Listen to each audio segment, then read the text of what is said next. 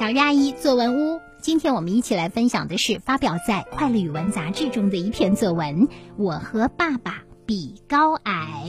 喜欢写作的小朋友也可以关注《快乐语文》杂志，给他们投稿哦。在杂志的第一页就可以看到投稿的邮箱。今天分享的这篇作文是来自福建省厦门市集美区马峦小学一年级的吴可欣同学，指导老师曾梅荣。一天，我和爸爸比高矮，我指到爸爸的腰部。我大声地说：“我怎么还是比爸爸矮？”妈妈听了，忍不住哈哈大笑起来。我抬头一看，觉得爸爸也没比我高多少。于是我说：“爸爸，你站在这里别动，我去去就来。”说完，我跑到书房，拿出我的秘密武器——凳子。我站上小凳子，爸爸一看，乐得直笑。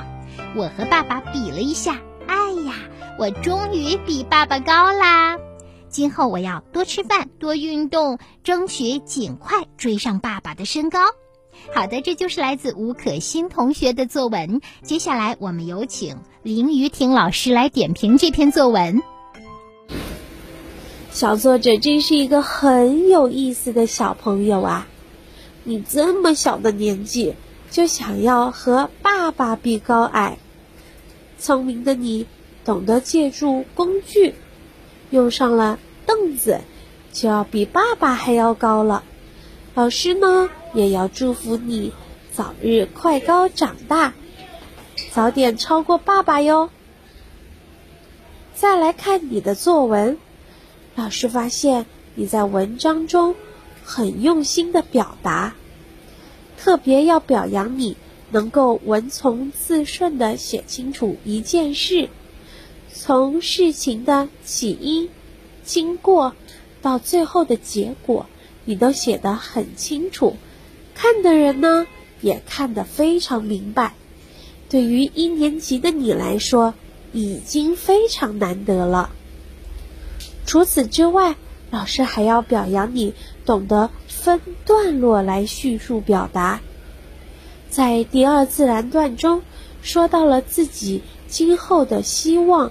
能够超过爸爸的身高，可见你已经非常懂得写作和语言表达中的奥秘。但是老师知道你也希望自己的作文更加精彩吧？